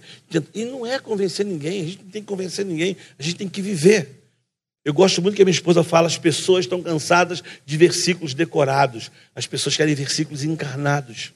Gente que ouve, gente que anda junto, gente que abraça, gente que fala assim: eu não, eu não tenho resposta, mas eu estou aqui. Tu entende isso? Não dá para entender. É viver. Talvez termine o meu tempo nessa, nessa coisa do evangelho, do evangelho simples, de viver isso simples, uma experiência que eu aprendi no Morro do Borel. E eu sempre digo que por onde eu andei, Morro do Borel, Egito, eu sempre digo isso, né? Pessoas são mais importantes, irmãos. A gente deixa uma história na vida das pessoas. Deus deseja a caminho de Emaús através de nossas vidas, da simplicidade sem perder essa simplicidade, como cristão. Fui taxado muitas vezes, falar assim, tu está cutucando diabo com vara curta, quando você parava para falar com os caras do tráfico. E aí, irmão? Falei, como é que você está? Tranquilo? Ó, estou orando para você ser preso. Que isso, irmão? Estou orando para você ser preso, pode ficar tranquilo. Por que, que eu estou orando para você? Falei várias vezes, estou orando para você ser preso. Que isso, irmão? Não é melhor ser preso do que morrer? Irmão? É. Esse era o meu jargão com isso, estou orando para você ser preso. E saber quantas vezes de madrugada apareciam lá em casa para conversar. Sabe por quê? Porque queria falar com alguém, que tinha medo. Não era aquilo que estava ali por trás. Não, não era. Eu não estou falando de uma camada do morro, não. Eu estou falando que aqui nesses apartamentos, dos condomínios, tem um monte gritando, irmão, que sai nos seus carros bonitos, mas dentro está vazio. Que querem um amigo para sentar, não para tomar um vinho, para tomar uma cerveja, para comer. Não, só para conversar, irmão. Tem gente com sede para conversar. E eu digo isso assim, quando você olha para mim e fala, pô, mas você está no, nos morros, nos lugares. Não, não, eu, irmãos, eu entro em cada lugar que você nem imagina. Eu falo com pessoas que você nem imagina. E não perca a minha simplicidade. Desse jeito meu de aqui, não, não, não, vou perder. Dá um exemplo, uma vez eu preguei no. Alguém já, já ouviu falar da Donep, né? A Donep. Me chamaram para a reunião da Donep. Eu, da Donep. Nada a ver comigo. Nada a ver. Mas eu fui. Aí sentei numa mesa só de gente, só tinha gente boa, irmão. Boa. Aí o cara falou, dá seu testemunho. Eu falei, pô, testemunho, irmão, vamos comer, o maior cafezão daquele lá, vamos tomar café, vamos comer. Não, e, tem um testemunho bom para dar. Eu falei assim, não. Então, aí esse cara foi lá falou assim, ó, não vou dar testemunho não, vocês gostam de piada? Aí o pessoal, não gosta. Eu falei, então vamos contar piada. Aí eu lá, peguei o café e voltei para a mesa lá. E, irmão, comecei a contar piada. Nossa mesa, assim, nego ria pra caramba, ria. Aí o pessoal olhava e falava, tranquilo. E contando, irmão, só piada boa, assim, de crente, piada de crente. Aí, aí, aí quando acabou, eu falei, fui lá, falei um pouco na frente lá. Aí na mesa tinha os caras que não eram crente. E tinha um médico, um médico, um médico, irmão, ortopedista, o melhor de Bauru. Se quiser pesquisar, pesquisar, doutor Olivo. Sentado lá na mesa, eu falei assim, é, eu vou pregar numa igreja, se você quiser ir lá. Ele falou, eu vou lá te, eu vou lá te ver. Eu gostei de você. Eu falei, então, vai lá. Vai lá, vai lá, vai lá, vai lá. Aí eu falei, olha, ele vai na igreja. Fui pregar num culto. Eu cheguei lá no culto, igreja lotada, umas mil pessoas assim, eu cheguei. E esse meu amigo tinha me dado um sapato, só que o sapato estava apertado, irmão. Estava feia a coisa do sapato lá. Eu falei, meu Deus. E atrás do público, só que eu tirei o sapato atrás do público, falei, não vou fazer o sapato. E fiquei aqui atrás do público, ninguém estava vendo aqui, mas só que eu, eu me mexo. E eu saí, eu estava assim, fiquei de meia assim, o pessoal falou, pessoal, o sapato apertadão. E ele estava sentado na, na, segunda fileira, assim. falei, doutor, fica tranquilo. Preguei sobre amor de Deus, eu, amor de Deus. Preguei sobre isso. E no final eu falei, eu quero fazer um apelo. Talvez você está aqui e você precisa ter um encontro com Jesus. Você precisa deixar Jesus entrar na sua vida, Ele quer mudar o teu coração, Ele quer mudar a tua vida, a tua vida. Não pense nem, é você. E esse cara com as poderes olhando para mim assim. Aí as pessoas começaram a sair. E, irmão, aí me veio no meu coração para falar uma coisa. Eu nunca falei isso. Aí eu falei assim: Ó, quero dizer para você que está aqui. Jesus está aqui agora, aqui na frente. E Ele quer que você venha aqui. Porque Ele quer te dar um abraço. E quando você chegar aqui, sabe o que Ele vai falar para você? Eu me emociono até hoje. Eu falei, eu só falei isso, olha o que eu falei. Quando você chegar aqui na frente, Ele vai te dar um upa. Ele vai falar assim, filho, que saudade, papai, tá de você. Eu comecei a chorar falando sobre isso. Esse cara saiu assim e veio para frente. Falei, pai, né? Eu já, já eu fiquei assim, rapaz. Aí orei para todo mundo. Aí quando acabou, ele foi lá no pastor e falou: Pastor, eu estou aqui a primeira vez. eu podia convidar esse, esse jovem para ir na minha casa almoçar? Aí o pastor, não, irmão, ele está livre. Eu falei, opa. E fui almoçar na casa desse homem. Cheguei lá, irmão. Que casa maravilhosa. Maravilhosa. Entrei assim no meu jeitinho. Pá. Falei, ô Pedro, muito obrigado pela sua palavra. Eu te trouxe você aqui para você entender por que a partir de agora, a partir de agora eu vou andar com Jesus. A partir de agora, esse homem aqui não é o doutor, não, sou eu. Eu vou andar com Jesus. Eu sou dele. Eu quero que você veja uma coisa. Aí eu falei, fiquei esperando, aí na hora do almoço, botou a mesona lá. Aí vai chegando no Chile, dois médicos, um advogado. Só que quando ele chegou, ele foi lá, abraçou todos eles, aí veio para a mesa. Ele falou assim: Isso aqui é o missionário Pedro. E eu quero que vocês saibam que a partir de hoje o pai de vocês vai andar com Jesus. Sabe por quê? Porque eu sei que ele me ama. Eu não estava entendendo nada, estava meio emocionado assim na mesa. Aí ele falou assim: Pedro, eu quero que você escute isso. Aí ele falou para o filho assim: Todo tempo que o papai viaja, que o papai volta do trabalho, qual é a frase que eu sempre falo para você? Parecia um quarteto, assim, um trio. Falou assim: dá um upa aqui, que o papai ama vocês. Acabou. Essa foi a frase, irmão, que gatilhou o coração daquele homem. Então, irmão, não é o pode perder essa simplicidade desse amor. Talvez não é o versículo, mas é a palavra com amor, com atenção. As pessoas sabem quando elas são amadas. Pode ser num samba, pode ser numa ópera, não importa. O que você não pode deixar é de ser quem você é nele, transformado nele. É isso que faz toda a diferença. Aquele que roubava, não rouba mais.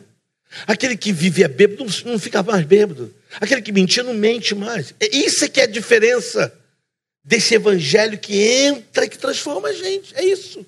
Mais nada. Agora, onde acontece isso? É o tempo que nós temos com Ele também, né, irmão? Porque a gente se conhece, a gente está ali, Deus. Eu estou aqui, porque essa situação, Deus. Eu falei com o Alberto ontem, Deus. Olha como ele está. Sabe, é você apresentar as pessoas, você andar com as pessoas. Eu falei que ia terminar. Eu ouvi no Borel uma vez, olhando para a cruz do Morro do Borel, eu falei assim: que cruz é essa, né? E comecei a pensar na crucificação, comecei a pensar na minha igreja. Minha igreja fazia sempre excursão para Israel, sempre. Meu pastor sempre ia para Israel com Reverendo Caio Fábio, Samuel Doctório e Ricardo Gondim. Sempre. Tipo, 150 pessoas, de seis em seis meses. Aí comecei a orar, falei, Deus, em nome de Jesus, Senhor. Toca no coração do meu pastor para me levar. Vamos levar o Pedro, tadinho, Pedro do Borel, para Israel. Aí comecei a falar, Deus, que privilégio poder andar onde o Senhor andou, ir lá onde o Senhor, sabe, na crucificação, ir lá no Monte das Oliveiras, onde o Senhor falou com a mulher samaritana. Aí comecei a pensar num monte de lugares que eu poderia ir. Aí eu ficava assim lá no morro, imagina eu andando onde o Senhor andou, imagina eu pisando onde o Senhor pisou. E fiquei pensando, viajando, irmão.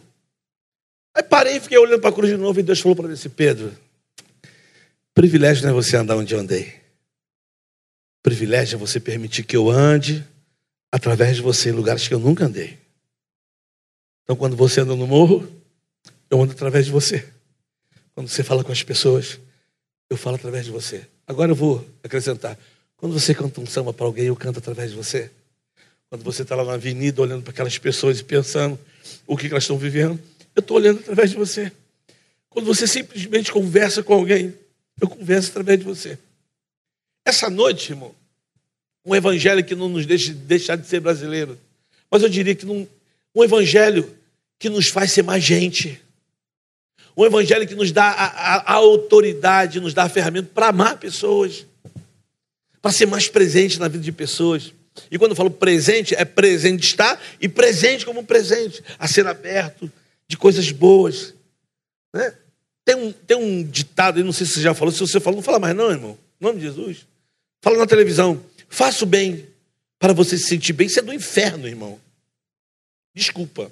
Desculpa você estar em casa ouvindo. Mas essa, faça o bem para você se sentir bem. Irmão, não é fazer o bem para se sentir bem. Faça o bem para outra pessoa se sentir bem. Porque o reino de Deus é assim, irmão. Quando eu encontro o reino de Deus, não tem mais a ver comigo, tem a ver com o próximo. Porque os dois mandamentos é amarás o seu teu Deus com todo o teu coração, com toda a tua força, de todo o teu entendimento, de toda a tua alma e amarás o teu próximo. E quando eu falo amar o próximo, não estou dizendo para você dar cesta básica, ir lá no pobrezinho. Não, amar o teu próximo é quem está próximo de você, irmão. É que está todo dia contigo, talvez ali no mercado, às vezes no, no teu trabalho, às vezes o teu vizinho, numa conversa na, na grama, na calçada, no corredor, no elevador, irmão. Ama o teu próximo. E tem lugar melhor para tu falar do amor de Deus do que elevador? Depois fecha a porta, já era, irmão. Fala. Não é não? Eu gosto de fazer assim, ó. Fechou, faço assim, ó.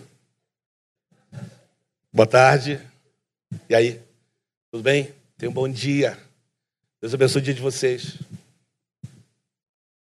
Eu não faria isso. Não, você não faria, irmão, mas assim, ali dentro ninguém pode fugir, irmão, só depois que a porta abre.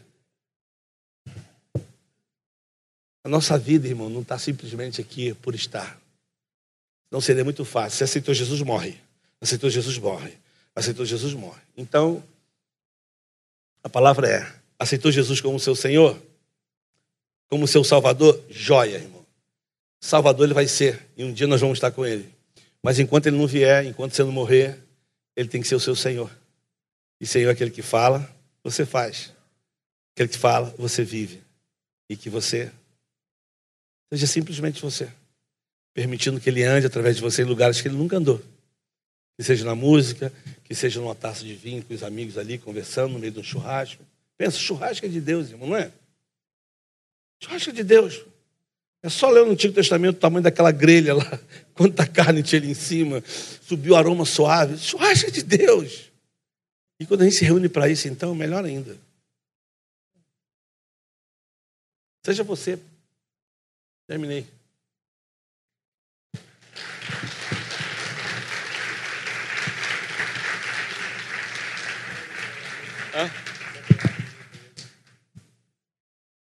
Gente, Queria dez minutinhos de vocês só, que eu queria fazer duas perguntas para o Pedro. Meu Deus. Duas, bem objetivas, Pedro. Cada pergunta tem 18 histórias. Você conhece? Já, já, é? já conheceu o Pedro. É, essa, essa sua história de Israel, eu já contei aqui uns 10 sermões. Eu acho ela linda. Uhum. É, a gente tem um amigo em comum, um pastor presbiteriano, que contou uma história que descreve bem o Pedro. Ele falou que uma vez ele encontrou o Pedro na Rio Branco, no McDonald's. E, e o Pedro falou assim para ele, reverendo, vamos fazer um ar livre aí, tá com tempo? E aí ele meio sem graça, ele falou, vamos, vamos sim, é porque eu não preparei nada. É, como é que a gente vai reunir a galera? O Pedro vai saber de que, que eu estou falando. E o Pedro falou, deixa que eu reúno a galera, o senhor prega. E ele falou, prego. Presteriano, né? Prego, prego sim. E aí o Pedro foi pro lado de fora do McDonald's, abriu a mochila, tirou um tijolo. Quem tem um tijolo na mochila? Sou eu. Tirou um tijolo e falou: Vou quebrar, vou quebrar, olhando pra vidraça. E aí juntou uma galera, aí ele falou: Reverendo, a galera tá aí, agora vai, prega. Prega que vai ser rápido. Eu falei, como é, como é que o Pedro tinha um tijolo na mochila? Pedra. Pedro, olha só. É, uma pergunta que eu queria te fazer, duas bem objetivas. Você tem muita experiência, você falou de algumas delas, é, dessa atuação é, em favor da cultura. Né? Você, é, é, eu lembro de uma história que você contou aqui, por exemplo, de uma ação de vocês em bloco de carnaval. Você falou hoje aqui também. É, e aí uma pergunta que veio começa com uma afirmação. Né? Os evangélicos são conhecidos por terem uma postura de muito embate à cultura e isso acaba fechando muitas portas. E com a sua experiência, queria que você apontasse um caminho. Que caminho que a gente pode trilhar para que a nossa relação com a cultura não seja essa relação sempre do embate? Eu acho que o melhor caminho é conhecer a cultura. Né? A gente fala de coisas que a gente não conhece. Vou dar só um exemplo. Um exemplo. Quando a gente pensa. Seja verdade, não precisa falar, não, mas só pensa. Quando eu falo assim, capoeira, você pensa o quê? Fala a verdade. Macumba. Você lá. Você... E não é. Quando você vai ver a história da capoeira, eles, é, era uma dança que eles tinham porque não podiam fazer mais nada. A única coisa que eles podiam fazer era dançar. Agora, tinha música.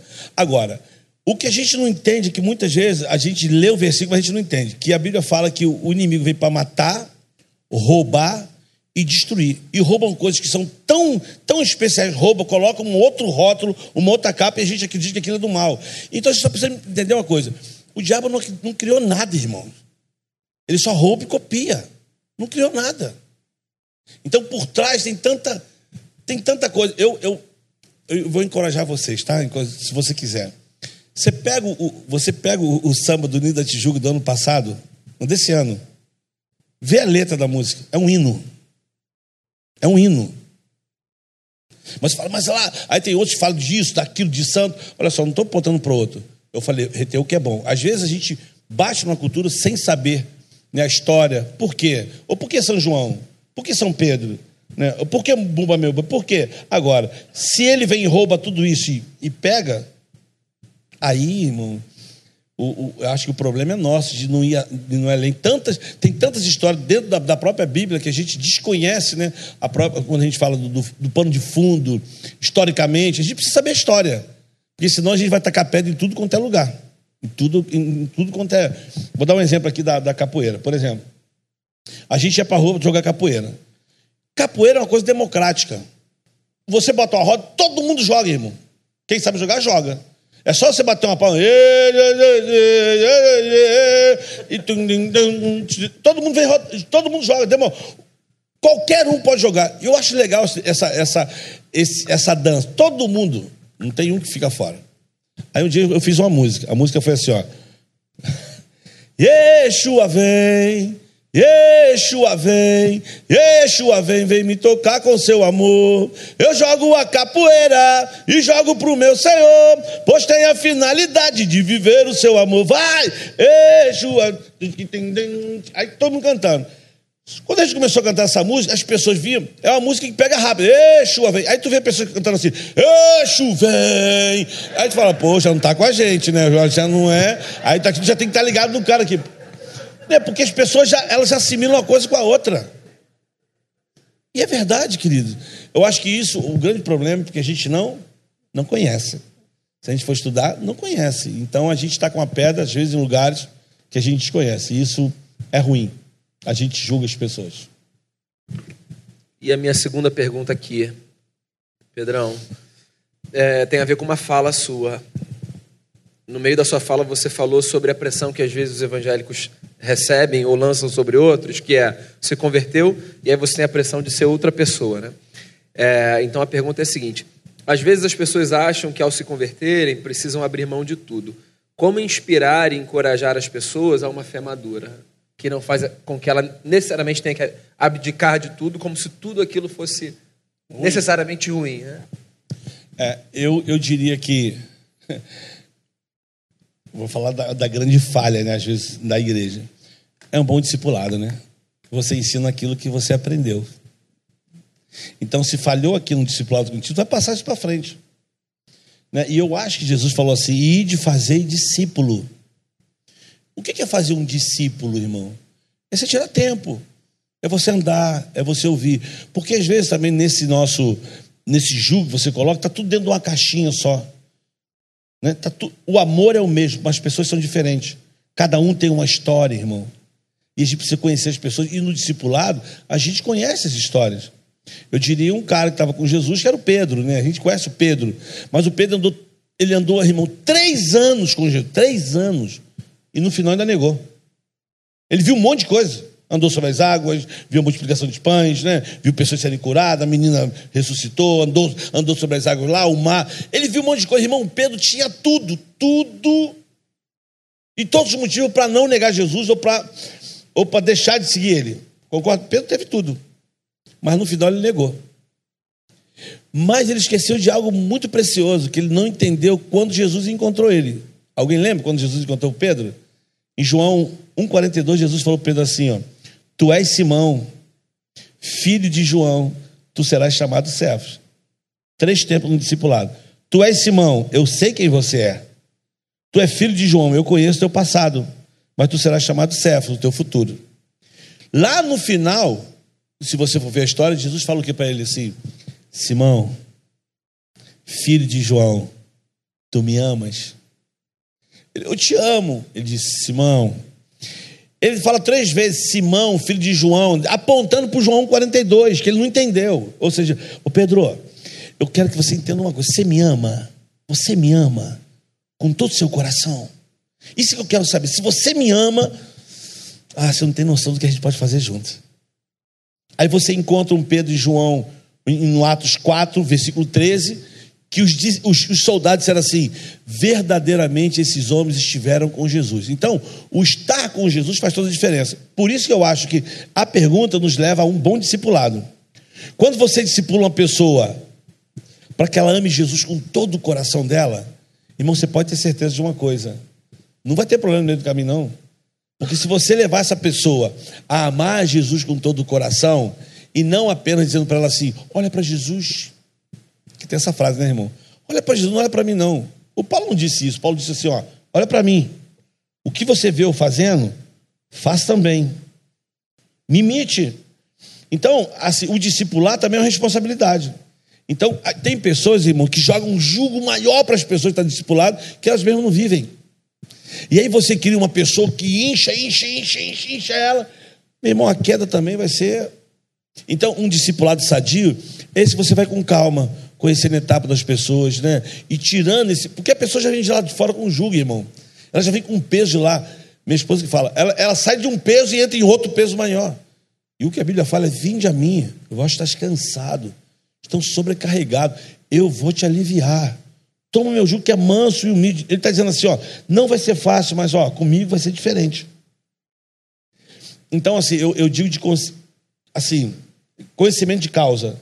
Eu tive pessoas que me ensinaram a amar Jesus com todo o coração. Eu tive pessoas, dou o nome para uma, Brasilide, minha professora da escola dominical. Não vi essa mulher abrir a Bíblia uma vez na escola dominical. Ela não abria a Bíblia uma vez, mas ela tinha a Bíblia todo, todo o tempo aqui e ela dizia para a gente assim: vocês precisam amar a Bíblia. E sentava com a gente, explicava para a gente. E a gente ficava assim, cara, eu quero ser que nem essa mulher. E aí você procura o que essa mulher procura, você vai achar quem, querido? Aquele que me procura vai me achar. E aquele que tem o Espírito Santo, ele vai te ensinar e vai te conduzir. Então eu vejo assim que esse julgo que as pessoas recebem, eu fico muito triste. Posso dar um exemplo? Lá no Jardim Gramacho tinha um menino, o tempo todo ele vinha com a roupa aqui assim, falando, varão. Eu já olhava para ele assim e falei. Ele me dava um monte de versículo. Falei, você entendeu isso? Não, por quê? Você entendeu isso? Hoje, quando eu vejo esse menino lá, de bermuda, assim, sem camisa, bem volta, eu falo, vem cá, irmão. Aí chama ele, dou um abraço e falo assim, como é que você está? Estou bem. Não está bem, irmão. Ele não conseguiu levar, levar o jugo que botaram sobre ele. Não conseguiu. Era muito mais pesado. Era muito mais pesado. E se teve uma coisa que a gente não conseguiria levar, era aquela cruz. Ele levou. Por isso ele diz: quem deu crédito à nossa pregação? Ele foi subindo como renovo. O castigo que nos traz a paz estava sobre ele, sobre as suas pisaduras, fomos sarados. Ele foi moído, transpassado por isso, para que eu e você não leve esse, esse peso maior. Então eu vejo que aqui um bom discipulado, irmão, faz toda a diferença. Toda a diferença nessa, nessa construção de caráter do cara, de transformação. Porque às vezes o cara vem, pra, vem de lá para cá. Eu, eu conheci o evangelho com 22 anos. Irmão, mas eu cheguei, no, eu cheguei numa igreja, você não tinha noção como eu cheguei. Com princípios tudo, tudo errado. Tudo errado. Foi, foi fácil? Não foi fácil. Me discipular não foi fácil, porque eu tinha um monte de perguntas, eu tinha um monte de questionamento, né? Eu estava aqui na igreja, daqui a pouco eu saía, fumava de novo lá fora, cheirava e voltava. E eu tinha pessoas, eu digo, que carregaram minha maca. Eu estava atrofiado. Foi o tempo de fisioterapia.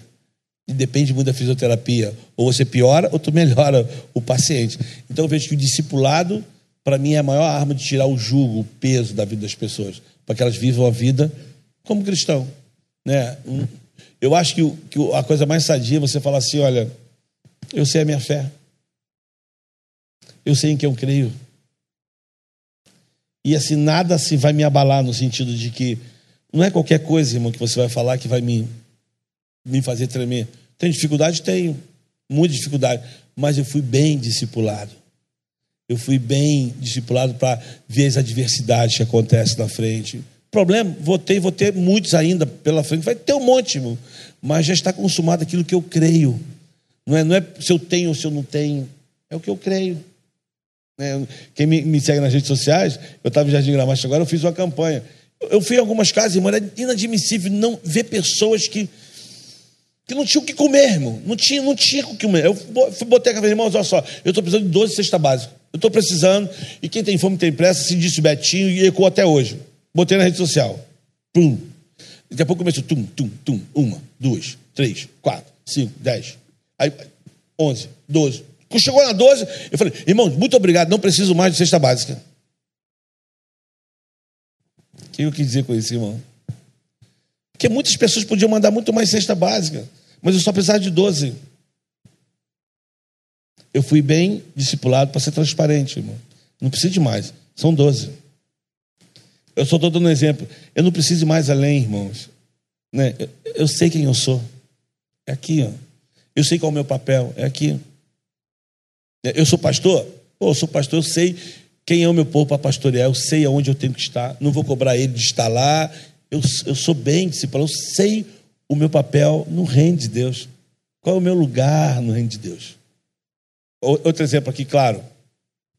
Jesus estava numa casa, aí botaram um aleijado lá pelo buraco, certo? Certo. Aí meu filho me perguntou uma vez, pai, quem consertou o buraco da casa do moço lá, do telhado? Eu falei, quem consertou? Quem consertou? Não sabia. Não sabia. Falei, papai vai tentar descobrir. Ele me perguntou quem foi que consertou o telhado da casa do moço. É só aí o meu amigo conversando com um amigo meu, batendo um papo com o pastor. Olha, olha que discipulado gostoso, irmão. Eu falei assim, Corsini, meu filho me perguntou quem consertou o telhado da casa do cara. Eu estou aqui desesperado, eu preciso, eu preciso responder ele. Aí o cara começou a rir, falou: Pedro, que pergunta legal que teu filho fez. Isso, olha que coisa legal, irmão. Eu falei: legal, legal para tu, porque tu não vai ter que voltar para casa e responder para ele. Dois meses fiquei com isso na minha cabeça, falando. Aí, sabe o que ele falou para mim? Falou, Pedro, para a gente saber quem consertou o telhado, a gente tem que perguntar quem não consertou. Vamos lá. O aleijado não foi, porque o aleijado ficou curado, irmão. Ele vazou para falar para todo mundo que estava curado. Ah! Os quatro amigos estavam em cima do telhado falou: Caraca, tu viu? Jesus falou que por causa da nossa fé o cara foi curado. Pronto, foram embora fazer um churrasco. Os fariseus estavam ali, que Jesus leu o pensamento deles, dizendo assim: Por que vocês pensam no teu coração? Eu acho que os fariseus ficaram, falou para o cara da casa assim: Ó, viu? Chamou Jesus para tua casa, aí o prejuízo. Vai, chama, vai para a igreja, pô. Aí, ó, piorou. Aí o meu amigo disse para mim assim: Pedro, a Bíblia não diz quem consertou o telhado. Se a Bíblia não diz quem consertou o telhado, talvez quem consertou não queria ser visto, pô. Então a igreja está cheia de consertadores de telhado que ninguém vê. Pessoas que fazem o reino acontecer, que elas não aparecem. Aí eu, né? Recebi aquilo. Cheguei em casa. Falei, não, papai tem a resposta para você. Eu expliquei tudo para ele. Ele falou assim: alguém te falou isso. Eu falei, eu falei, o Tio Corsini falou comigo, Noah. Mas a gente aprende, Noah. A gente não sabe. Aí, aí começou outro discipulado. Que outro discipulado, irmão? Que a gente não sabe tudo, que a gente aprende. E o discipulado é para isso, a gente aprende. Então, às vezes, nós no, no, no, nosso jugo, não, porque você tem que ser o melhor, não, porque você não peca, a partir de agora você não pode fazer isso. E aí a pessoa. Chegou uma hora que ela não aguenta mais, irmão. Não aguenta o peso. Então, acho que um bom discipulado, irmão, faz toda a diferença. Toda a diferença. E uma das coisas que eu aprendi no texto é que Jesus olhando para ele disse: Por causa da tua fé, por causa da fé deles, curou o cara. Então, por causa da tua fé, pode acontecer muitas coisas. Por causa de um bom discipulado de uma pessoa com você, você pode ter um cara na tua, do teu lado que vai ser o orador lá na frente, vai ser o cara que vai fazer aquilo que você não fez. Um bom discipulado. Tira um jugo, um peso e faz com que a pessoa seja simplesmente também ela. Mais um discípulo, ou seja, mais um seguidor. Um bom discipulado. Pedro, sem palavras para agradecer sua presença, seu carinho, seu testemunho de vida. Vamos agradecer mais uma vez? Essa maçã é para maçã, não. Obrigado. Gente, antes da gente fazer uma oração só para a gente se despedir, deixa eu avisar você quem vai estar aqui no próximo mês, qual o tema que a gente vai trabalhar e que a gente vai receber. É, a gente colocou aqui. Bem, a gente vai receber aqui o Ageu Eringer, ele é psicólogo, é membro fundador do CPPC, é, Corpo de Psicólogos e Psiquiatras Cristãos. É,